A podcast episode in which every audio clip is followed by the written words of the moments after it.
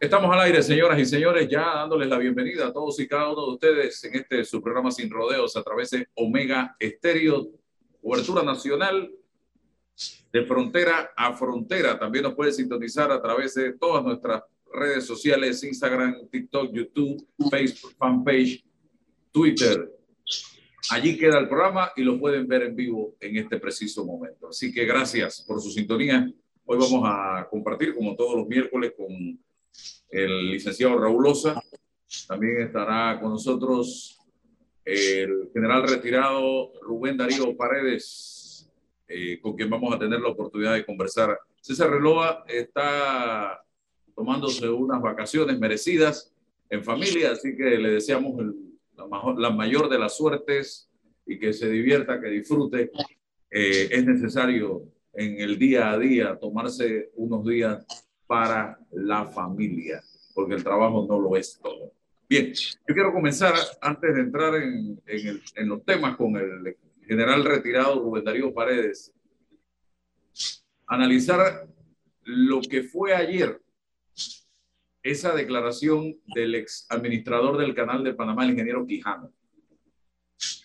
Él relataba cómo en ocasiones lo llevaban al cuartito de ortopedia, que le llamo yo, en la Comisión de Presupuesto de la Asamblea Nacional de, Diputados, donde entran varios ortopedas, diputados ortopedas, a torcer y a intentar fracturar brazos, costillas, rodilla, lo que sea el, parte de la estructura ósea.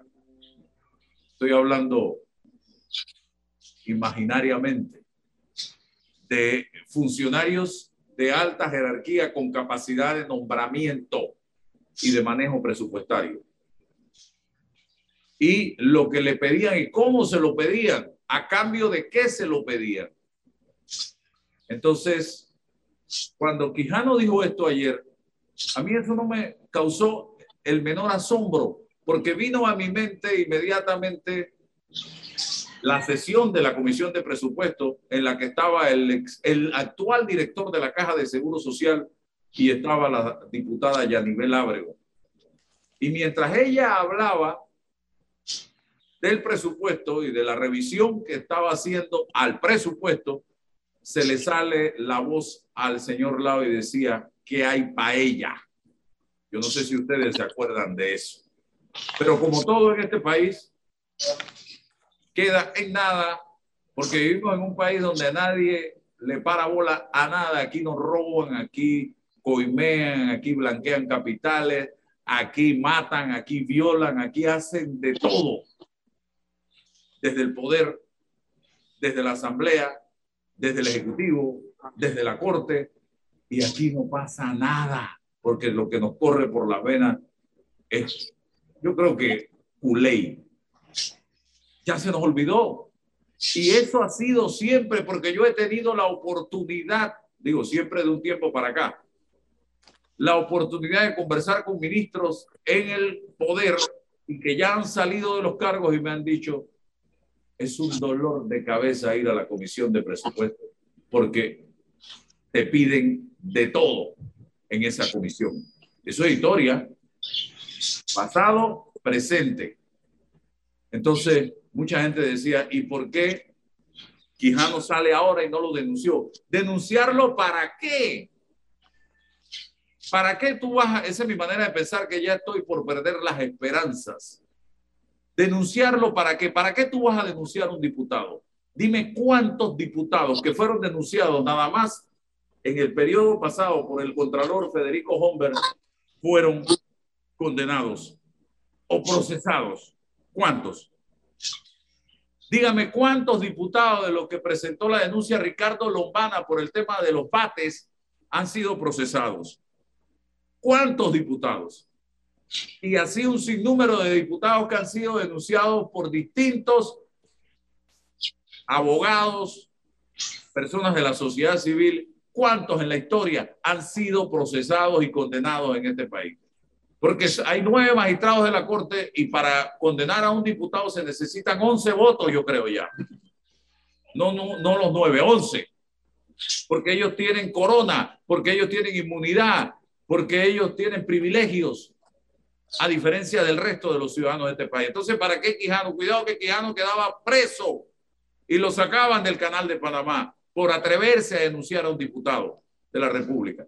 Así que yo verdaderamente eh, eh, es como gastar pólvora en gallinazo, estar emplazando a Quijano para que denuncie qué. Estimados amigos, antes Gracia lo dijo ayer en un programa de, radio y televisión. Así que y lo que le pasó a Quijano le ha pasado. Cuidado, al lado sabe perfectamente que lo que yo estoy diciendo es cierto. Y lo saben todos los directores del Seguro Social. Y lo saben los ministros de Estado del actual gobierno y de los pasados gobiernos. Don Raúl Loza, ¿qué piensa usted que estuvo en el monstruo? Bueno, mira, yo estuve en el monstruo, Álvaro, pero yo no he visto una cosa como esta que tú acabas de describir y la que describió Quijano en el día de ayer. Yo creo que nosotros como panameños tenemos la obligación de exigir responsabilidades. Tú sabes, Álvaro, que en el fondo lo que Quijano denunció fue una especie de privación de libertad, que es un delito. Privación de libertad. Mira, dice, me encerraron en el cuartito, me quitaron el celular para que evitara recabar pruebas a través de grabación y me exigieron que eh, eh, cambiara el presupuesto aumentándole 160 millones de dólares. Esa es una denuncia, eso me encerraron en el cuartito. Dicen que el cuartito tiene 3 por 3 Yo no, no conocía la existencia de ese cuartito en mis tiempos. Yo no sé de qué cuartito están hablando, no sé, pero, pero ya muchas veces se ha mencionado el cuartito de las fracturas de brazo. El, cuartito, el cuartito de la, de la ortopedia. hay una cama también, acuérdense que hay una camita también, un, en, ese, ¿no fue ahí también que hubo una cama? No sé si es el mismo 3x3, pero ah, bueno. puede ser que haya otro al lado un poquito más amplio, ¿no? Pero en el 3x3 de, los, de las fracturas de brazo, este señor Quijano, que es una persona cuya confiabilidad es atendible en nuestro país, su respetabilidad es atendible, su honorabilidad atendible, que nosotros debemos tomar en consideración que se ha atrevido a decirlo, aunque sea después. Yo sí lamento, Álvaro, que no lo hubiera dicho en su momento para enfrentar la situación. Te lo digo sinceramente porque quizás en el momento el curso de la historia fuera otro, ¿no? Pero ahora queda como, como un dato. Raúl, usted mismo y yo lo recuerdo perfectamente porque yo fui parte de los pocos medios que abrieron la puerta al tema, denunciamos públicamente en un momento determinado a diputados que utilizaron nombres de personas para cobrar cheques en la Asamblea Nacional, personas que salieron públicamente, don Raúl, usted es testigo de lo que yo estoy diciendo. Yo no, no, no me va a dejar mentir. No, solamente testigo, usaron mi nombre sin mi permiso para cobrar cheques. ¿Y en qué quedó eso? En nada. Esta, esta persona que hizo eso hoy nos intenta dar cátedras de moral a los panameños. Por eso es que yo digo que Quijano sabía perfectamente que denunciar esto si no tenía ninguna grabación, ninguna prueba, era, era la palabra de él contra todos los ortopedas que estaban en esto y que se cubren los unos a los otros. Ahora, Álvaro, ¿tú no crees que la Procuraduría General de la República debería iniciar una investigación sobre el particular por posible comisión de un delito contra la de privación de libertad?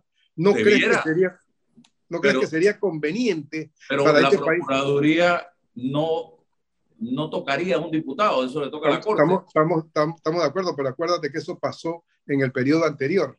¿no? Y, y, entonces posiblemente haya diputados y se puede hacer una aproximación a lo que ocurre con el hecho de que no quede totalmente impune.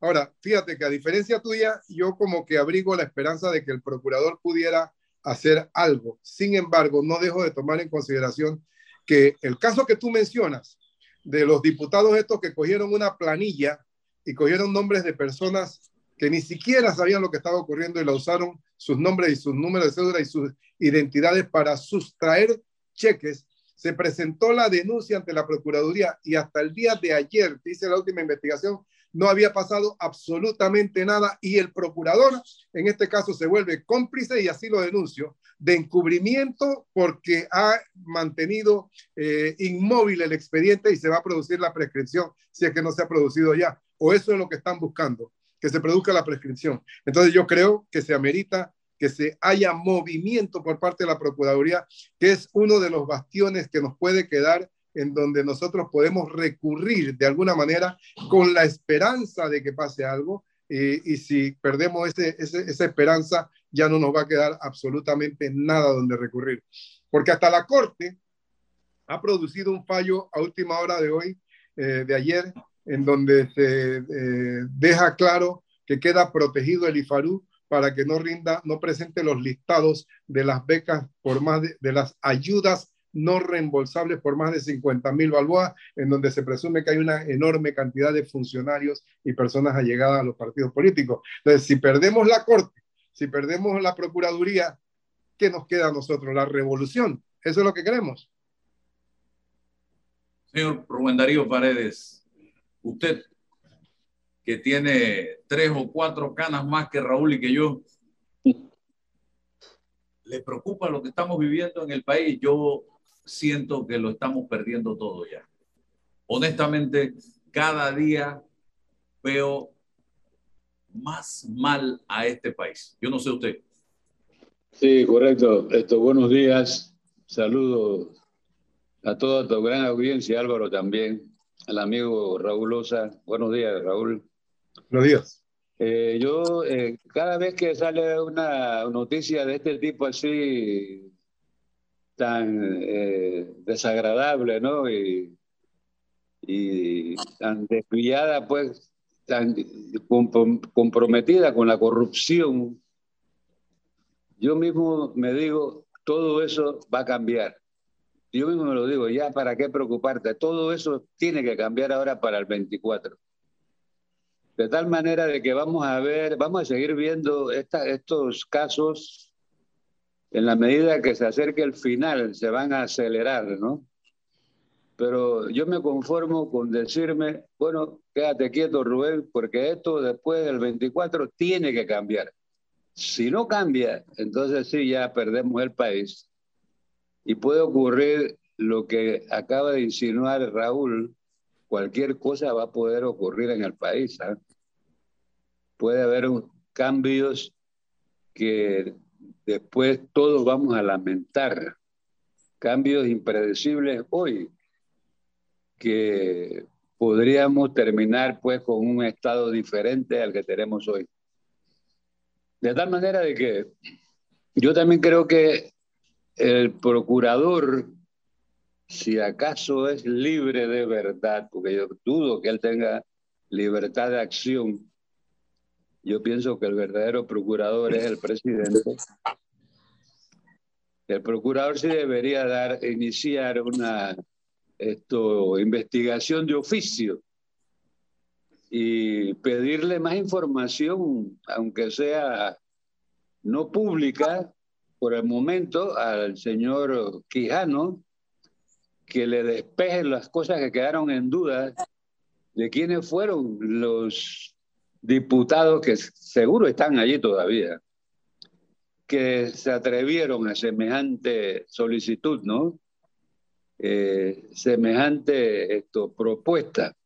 Yo creo que el señor Quijano en su momento no quiso hacer la denuncia, pese a que está protegido, porque él estaba nombrado por un periodo fijo y ratificado por todas las instituciones que la ley demanda, pero él no quiso involucrar pienso así, quiero pensar dentro del señor que no lo que es involucrar al ACP en las asquerosidades en donde hemos llegado en la mayoría de las instituciones del país, incluyendo, yo me atrevo a decirlo, con algunas excepciones en la fuerza pública, de los componentes de la fuerza pública, sí hay asomo de corrupción en la Policía Nacional de tal manera de que la única institución verdaderamente libre, que no es institución, pero sí es un pilar de la sociedad panameña, es la Iglesia Católica.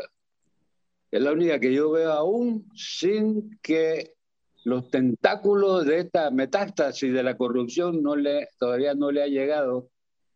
Y fíjese bien y muy, con mucho respeto, podría también alcanzarla si no hay un cambio ahora, un cambio verdadero, no de rostro, no de apellido, el sistema tiene que cambiar eh, de una forma eh, muy, muy, muy dramática, pero tenemos que llegar a eso.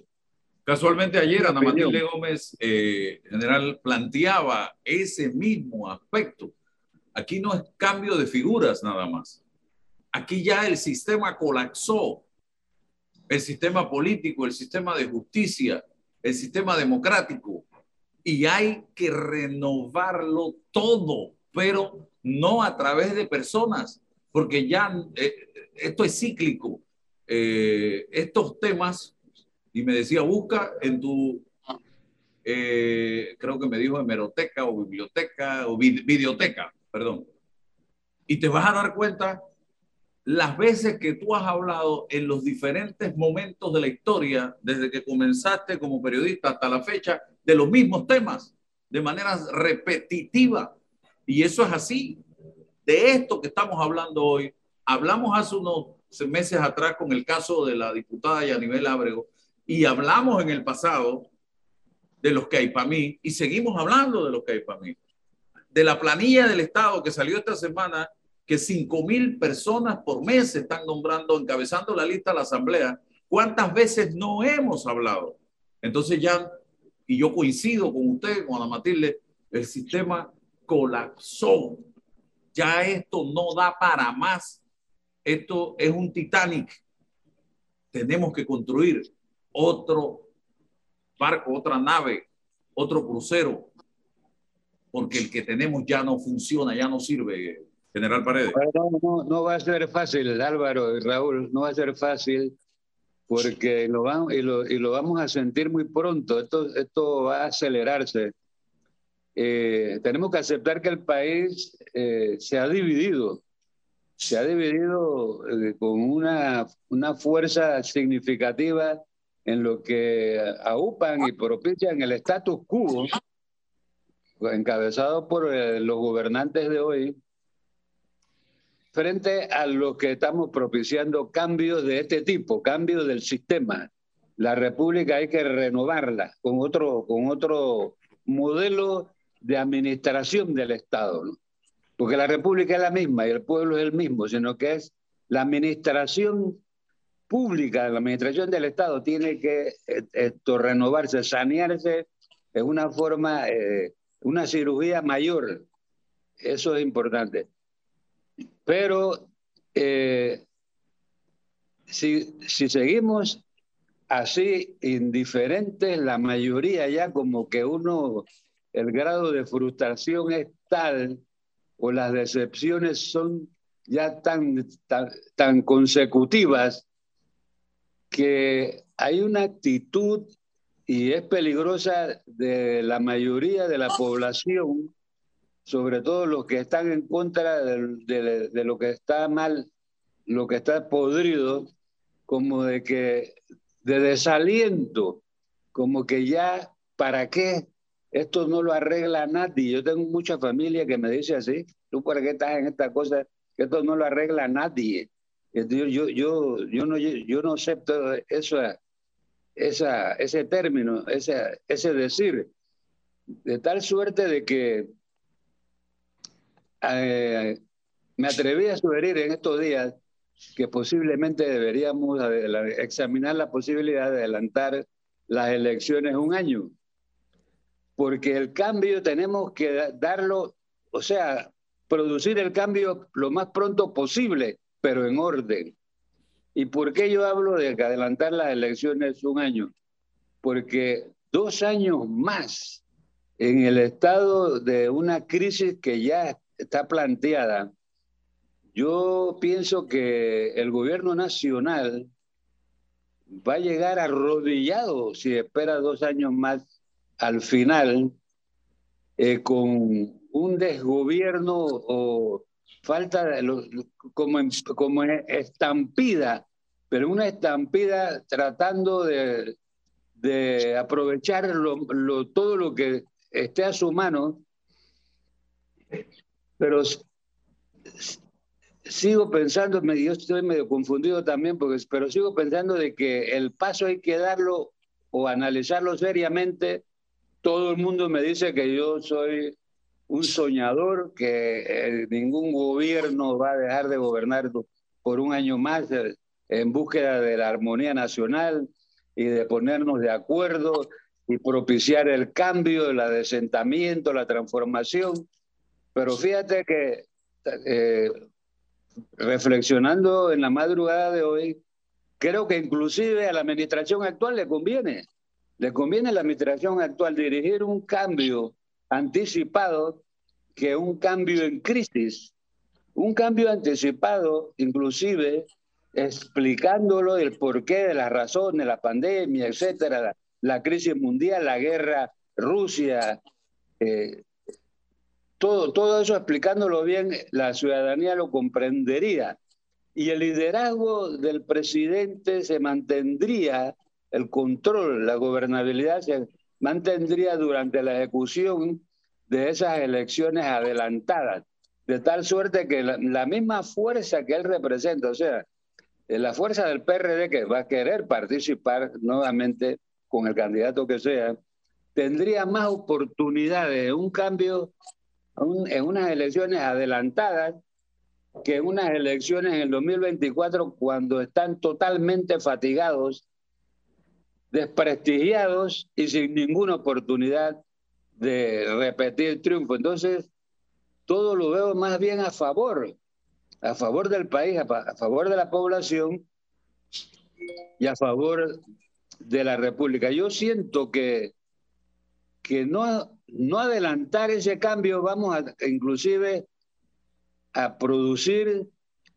eh, mucho castigo, eh, muchas necesidades en las familias, el, el desempleo va a aumentar, la, demanda de bienes y servicios va a caer, algunas fábricas van a cerrar, va a más despidos, la gente no va a poder pagar eh, los servicios básicos, van a preferir invertir en comida, la, los programas de subsidios millonarios eh, ya no, tienen, no van a tener estos fondos eh, la capacidad de, endeudamiento para esos subsidios, eh, bonos eh, solidarios y otras prebendas ya no van a tener sustento porque la, la capacidad de, endeudamiento del país ya está copada.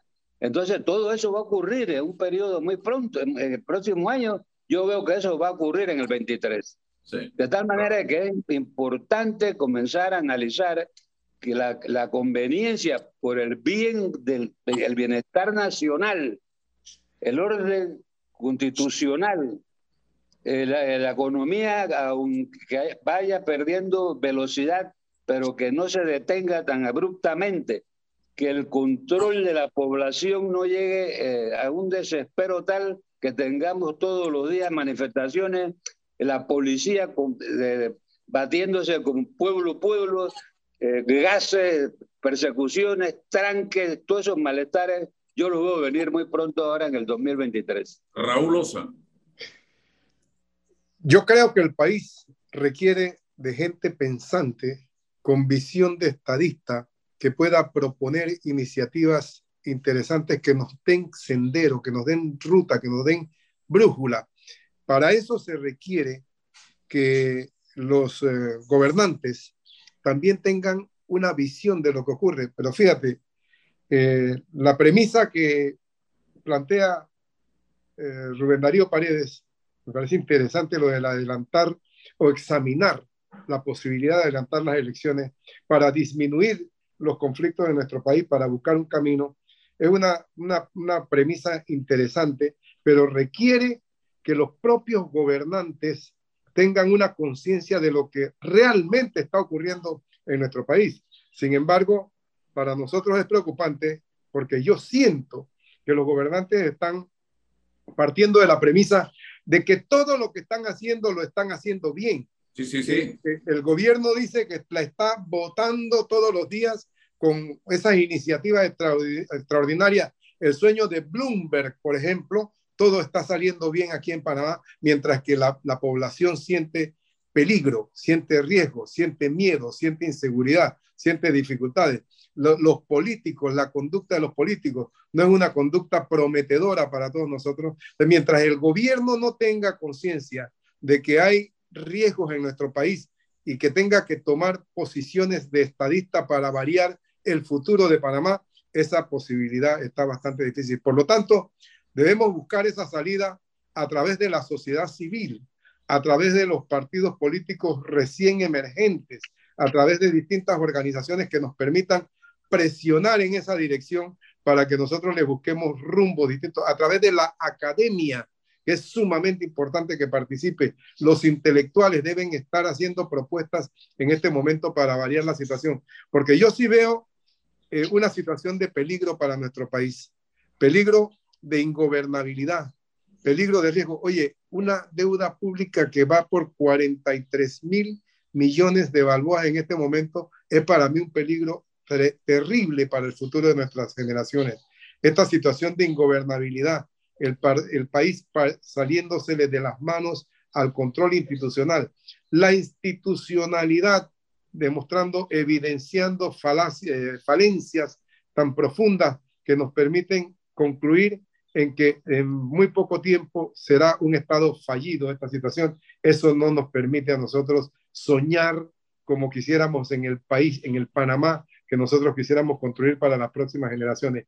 Tenemos la obligación y el derecho de soñar y de proponerle cosas importantes y novedosas a nuestro país. Tenemos la obligación de tocarle el hombro a los gobernantes y a los diputados y advertirles que las cosas no son como ellos las están viendo en este momento, que se están engañando, que están caminando por senderos equivocados y que tenemos que corregir el rumbo. Esa es nuestra obligación como ciudadanos panameños en este momento y este es el momento de hacerlo, Álvaro. Tenemos quisiera que... elaborar un poquito más respecto. Y eh, permítame un segundo, permítame un segundo porque quiero añadirle al comentario de Raúl sí. y al suyo que plantea un adelanto de las elecciones para el 2023 hagamos un análisis del país hoy, en qué está funcionando y en qué no está funcionando.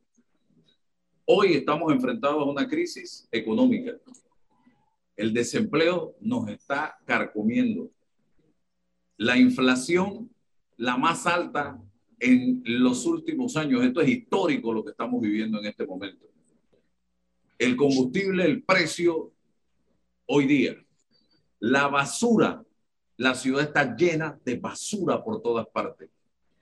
El transporte colectivo, hoy, más de 600 buses en los patios de la empresa, que son los patios del Estado, porque esa empresa es estatal en este momento.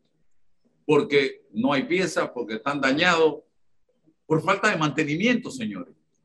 Y está sufriendo las consecuencias el panameño de a pie que necesita transportarse en Metrobús.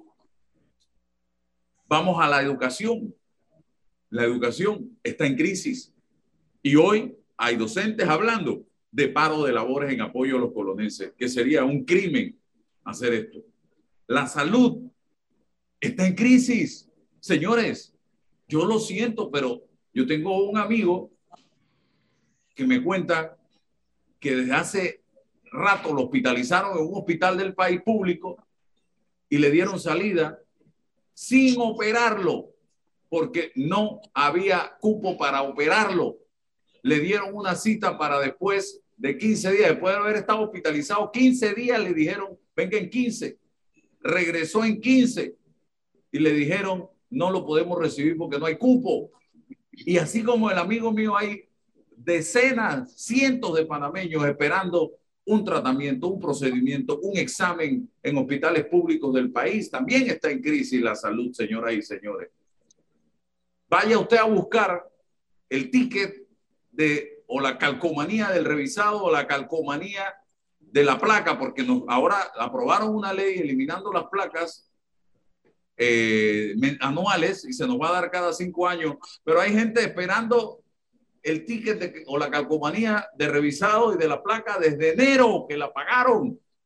Yo la pagué en abril y todavía no me lo han dado. Y nada, señoras y señores. Entonces yo me pregunto, y esto es alguno de los temas, ¿qué está funcionando en este país en este momento? Por eso es que yo coincido con lo que ustedes plantean, que hay una crisis estructural. Nada está caminando bien.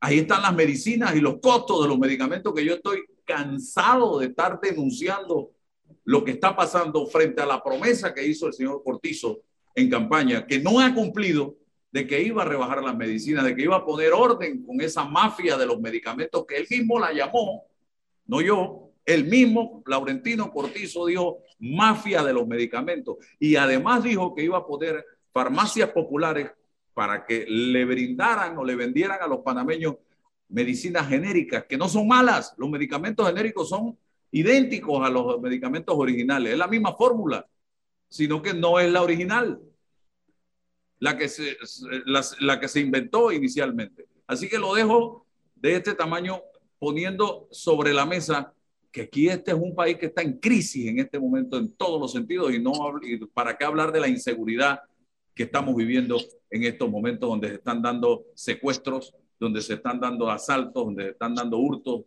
robos de toda naturaleza. Eh, eh, señor Paredes. Yo quería agregar, yo quería elaborar un poco más sobre esta tesis posible de adelantar las elecciones, al cual también le conversé al mismo joven este, el candidato Lombana que más importante era el proyecto que él tutelaba eh, que la misma figura de él como el próximo presidente. El proyecto es lo valioso, lo que dice Ana Matilde, la transformación de la República, que es lo que se está concibiendo.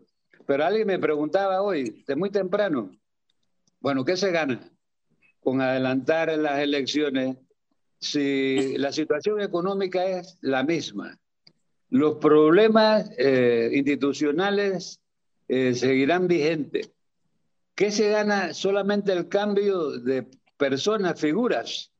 Entonces yo respondí, y es lo que quiero agregar y elaborar, ¿no? Con mucha, con mucha modestia. Siempre los cambios de esta magnitud causan un impacto en los pueblos que ya también están fatigados, como que le, hace resucitar el sentido de la esperanza y la, y, la recuperación de aliento para seguir eh, inmersos en una crisis en donde, todos estamos, más las la, la, bases populares. Siempre, siempre un cambio de este tipo eh, produce un, un, aliento para llegar, para seguir, para seguir hacia adelante. Ese es un aspecto. El otro aspecto es que hay que pensar que la fuerza que emerja en esas elecciones adelantadas es una, una fuerza fresca, eh, una fuerza esto, limpia de, de, de, la corrupción con programas de trabajos para recuperar pronto la, la, dinámica de la República, del Estado, el funcionamiento integral del Estado y que se sienta en la población. La otra parte, en este cambio yo eh, imaginaba que sería acompañado con las siguientes medidas. Un gabinete de unidad nacional, o sea, que participen todas las fuerzas políticas del país eh, y movimientos eh, cívicos en, en el gobierno que surgiría de aquí, de aquí hasta que vengan las nuevas elecciones adelantadas, un gobierno de unidad nacional que demuestre que todos estamos de acuerdo de que el adelanto de las elecciones era necesario y es necesario y que va a rendir un provecho a la República. Y al mismo tiempo, es lo delicado, pero tenemos que comprometernos a ello convocar mediante el 314 la constituyente paralela, al mismo tiempo, antes de llegar a las próximas elecciones. De tal manera que esa nueva constitución que surja de la constituyente paralela, que tiene que ser una nueva constitución y no una reforma, mera reforma, que en base a esa nueva constitución se dé las próximas elecciones. Las nuevas reglas para los diputados, las nuevas reglas para el presidente de la República, las nuevas reglas para escoger al contralor, las nuevas reglas para escoger al procurador, porque hoy en día el que está en la presidencia escoge todo eso que acabo de señalar y se convierte en, un, en, un dictador prácticamente, pues, en un, un monarca, un rey, no es un presidente. Es un ¿Por qué usted cree, ¿por qué usted cree que no se designa al procurador de la nación y se le tiene encargado para tenerle la soga corta? ¿Y por qué se fue Ulloa? ¿Por qué se fue Ulloa? Por eso mismo que estás pensando, Álvaro, ¿no? El procurador anterior. Entonces, es que la corrupción está latente y siempre lo he dicho y con objetividad, sin ofender al que se encuentra hoy en la presidencia, el presidente Cortizo. Y la corrupción se inicia en la presidencia por el sistema que está viciado. La constitución eh, nuestra ya Fíjense, yo participé en esa reforma constitucional, pero yo reconozco que la constitución se quedó y, se presta y estimula la corrupción y la descomposición del Estado, y a donde estamos hoy, ¿no? O sea, la cleptocracia, no hay democracia, sino una cleptocracia. Yo, yo pienso que es importante, y en, en el, allá en el, en el lugar donde yo me encuentro, pues, eh, agitándome en política de, esta, de, esta, de esta talla, de esta magnitud, ya vengo hablando de que esta idea deberíamos consolidarla y brindársela al país como el partido este que acaba de surgir eh, otro camino, ¿no? Sí, eh, señor Paredes, me decía una persona, me reservo el nombre, que el país está como el día que le cayó el mapa encima al presidente en una conferencia de prensa. ¿Ustedes se acuerdan de esa imagen? Así está el país en este momento. Pero yo no puedo terminar este programa, el tiempo es oro aquí, Raúl y señor Paredes, eh, preguntándole al señor Paredes, usted conoció a Omar Torrijos Herrera personalmente y lo trató durante muchos años como compañero de trabajo en la Guardia Nacional. Yo escuchaba a Cristiano el 15 de mayo hablando de Omar Torrijos Herrera. Yo escucho a Vinicio hablando de Omar Torrijos Herrera. Yo escucho al actual secretario general del partido, el señor de León, hablando de Omar Torrijos Herrera. Usted, que conoció a Omar Torrijos Herrera, le pregunto ahora, ¿qué cree usted que estaría pensando Omar viendo el actuar de estas personas que hoy lo mencionan con tanta vehemencia y con tanta fuerza, poniéndolo como su ejemplo? Es totalmente, eh, son retóricas demagógicas de estos señores que acabas de mencionar, e incluyendo al mismo presidente de la República, eh, totalmente contrario. Fíjate, para darte un ejemplo, ¿no? Eh, tú ves, por ejemplo, eh, Valladares, un ejemplo así sencillo. Valladares tiene un yate que se llama el Bull, etcétera, etcétera. ¿Cuánto cuesta ese yate? Pues, es un expresidente. ¿eh? Y entonces yo recuerdo a Torrijos que tenía un cayuco para cruzar el río Coclecito. Eso es lo que tenía Torrijos. Tú ves que ningún ser humano puede ocultar una fortuna por toda la vida. Tú puedes ocultar tu fortuna por un tiempo, pero ella te delata a la larga. Porque somos humanos, vanidosos, tenemos debilidades, deleites por las cosas bonitas, por las cosas buenas. Pero tú no le tú no encuentras ninguna riqueza Omar Torrijos. Todos estos son unos, eh, los expresidentes, con una o dos excepciones de nuestra, de nuestra corriente PRD, de Omar Torrijos. Todos son millonarios, son millonarios. Eh, ellos no pueden justificar eh, esa riqueza. Estos señores que están hoy hablando de Martorrillo, el señor eh, Benicio, Pineda, todos ellos se están enriqueciendo con, a base de las fallas del sistema, de la crisis política. ellos no les interesa realmente qué le está ocurriendo al, al ciudadano común sino ellos están en la posición que precisamente la cleptocracia les permite. Ellos creen que el pueblo pueblo debe comprender que las cosas de, los sistemas democráticos han cambiado, que llegar al poder hoy en día, el pueblo debe entender que ellos tienen que recuperar su inversión y su, su riesgo porque es una empresa para ganar dinero si, si logra el control del país, el control de la presidencia. Y que el pueblo debe entender eso, que el, el que está mal enfocado es el ciudadano común que piensan que ellos van a que los políticos van a llegar al poder a gobernar para la mayoría sin que ellos primero sacien el deseo de enriquecimiento. De tal manera de que es totalmente opuesto el criterio eh, que predomina hoy a, la línea o, al estilo de vida del propio Omar Torrijos, ¿no? Eh, para mí, lo que se definió como el torrejismo hace administraciones atrás desapareció.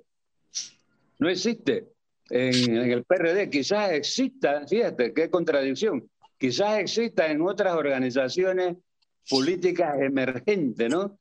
Allí como que sí eh, se está repitiendo el fenómeno en algunos de estos movimientos, estos nuevos partidos, eh, como el que, el que, bueno, tengo que mencionarlo, otro camino. Pero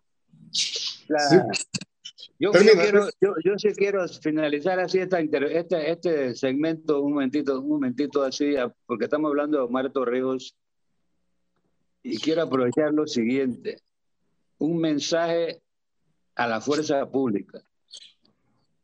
Estoy advirtiendo que vienen tiempos difíciles.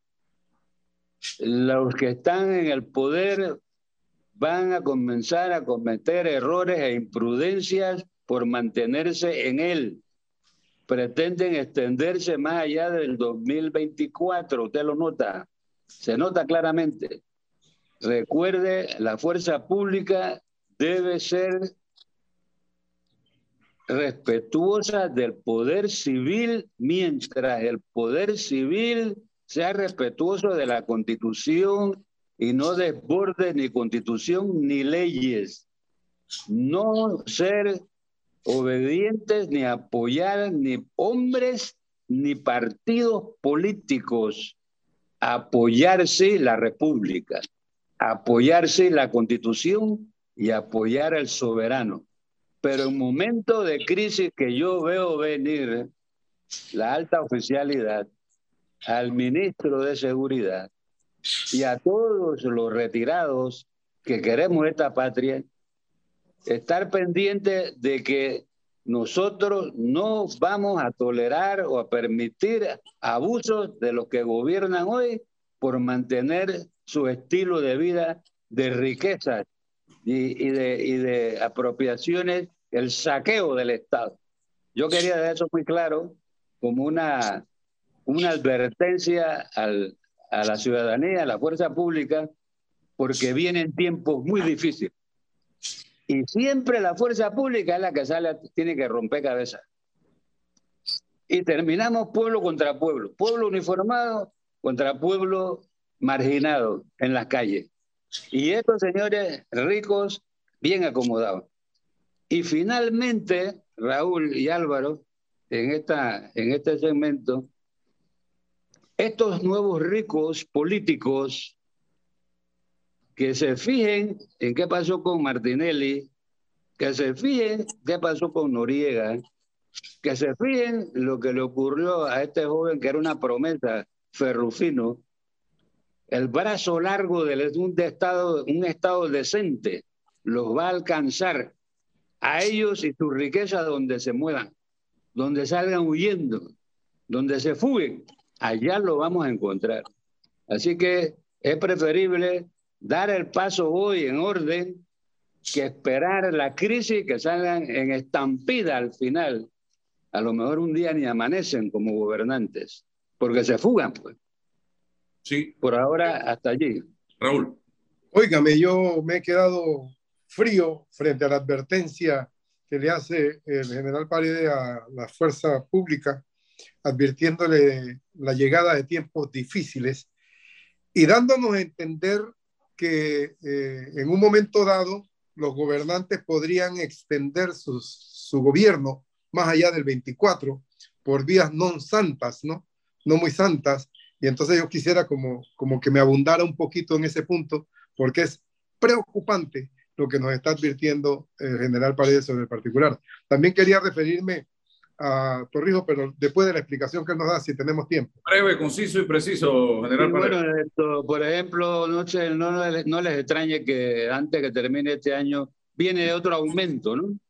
Otro aumento a la fuerza pública creyendo que están comprando lealtad y apoyo y entonces lastiman a los otros profesionales de la vida nacional y tú pones a un teniente coronel o un, un subcomisionado ganando más y bastante más que un hombre que está haciendo, un, un, científico médico que está haciendo trasplante de hígado y, y, hasta de corazón ya, pulmón y todo. Entonces esa, eso, esos desajustes yo los veo venir. De repente te nombran de ministro de seguridad a un tipo pues como Raúl Loza, digo como Pineda, perdón Raúl, como Pineda, un, un, un, un, ministro de seguridad de bolsillo, te pueden nombrar porque es facultad de, todavía del presidente de la República, puede volver a nombrar un civil en los estamentos de la fuerza pública, políticos eh, del PRD, eh, que alineados con una consigna de quedarse más allá del 24. Todas esas cosas pueden venir.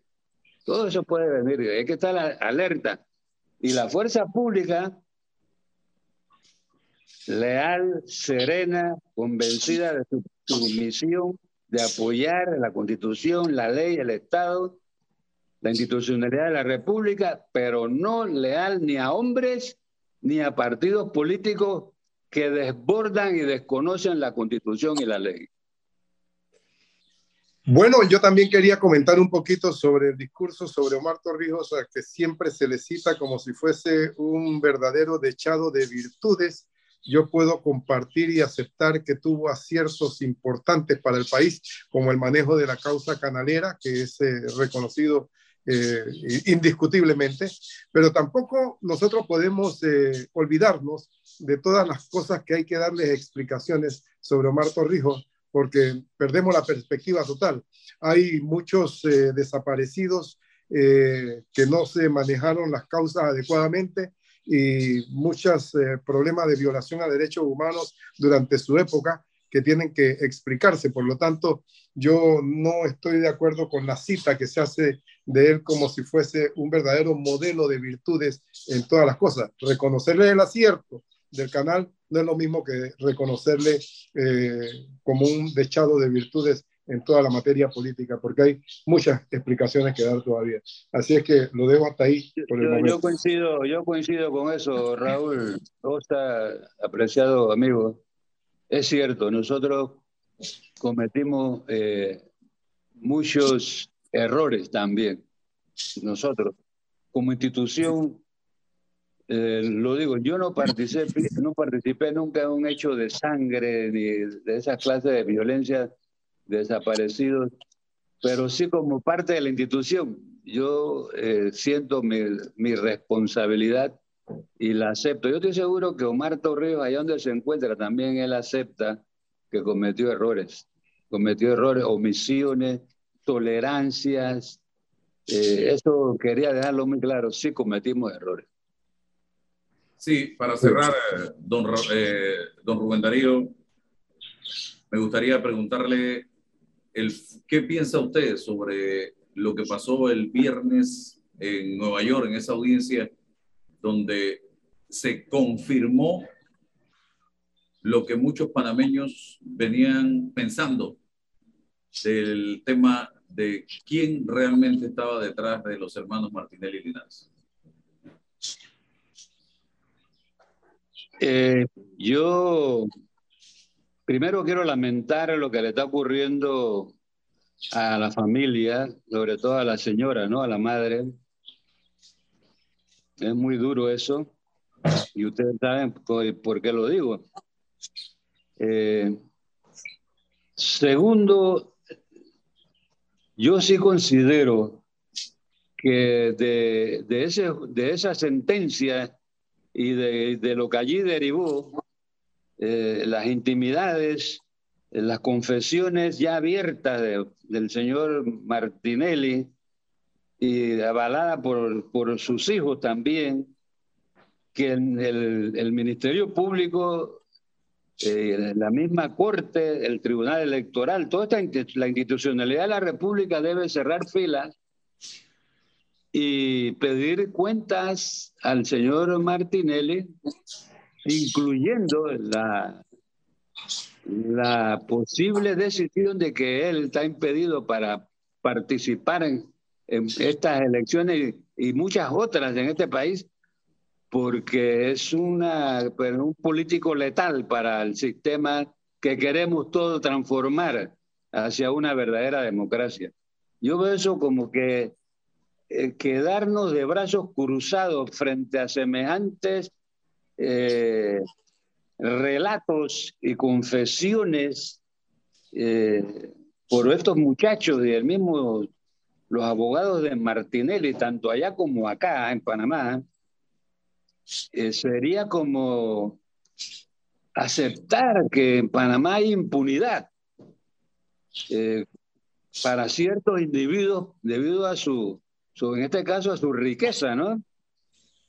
Y, eso, eso es peligroso para nuestra sociedad y sobre todo para las generaciones que están emergiendo y las que están educándose hoy en día en nuestros mejores colegios o en los colegios públicos, dejar esto así como que, bueno, él hizo, cometió todos esos pecados pero puede ser presidente otra vez de este país para profundizar en esa, en esa, en esa, en esa trocha de, corrupción y de actos indebidos en la administración de la República, que debe ser un hombre digno, probado, un hombre transparente, que inspirado en ayudar a su pueblo, a su país, entonces, eso es peligroso dejarlo así.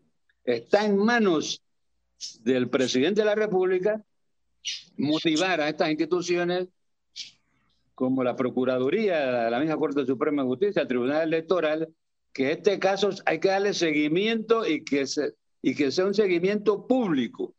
No hacerlo, y ya sí finalizo, es una reiteración de que el propio presidente de la República apoya al señor Martinelli como decir el club de los expresidentes de los de Brecht. Eh, ese silencio del presidente de la República, en este caso, lo contagia como parte de la corrupción que dirigió esta, esta, esta empresa o de brecha en el país y quien piense que él también se benefició, no se le puede sancionar, porque su actitud está demostrando de que es parte de ese clan de los de Odebrecht y de ese grupo que participó en el enriquecimiento ilícito de Odebrecht, Martinelli, Varela, posiblemente Cortizo. Muchas gracias, don Rubén Paredes. Gracias, don Raúl, por estar con nosotros en la mañana de hoy. Eh, concluimos así con este su programa sin rodeo. Hasta la próxima, hasta mañana que tenemos otra cita por acá. Buen día.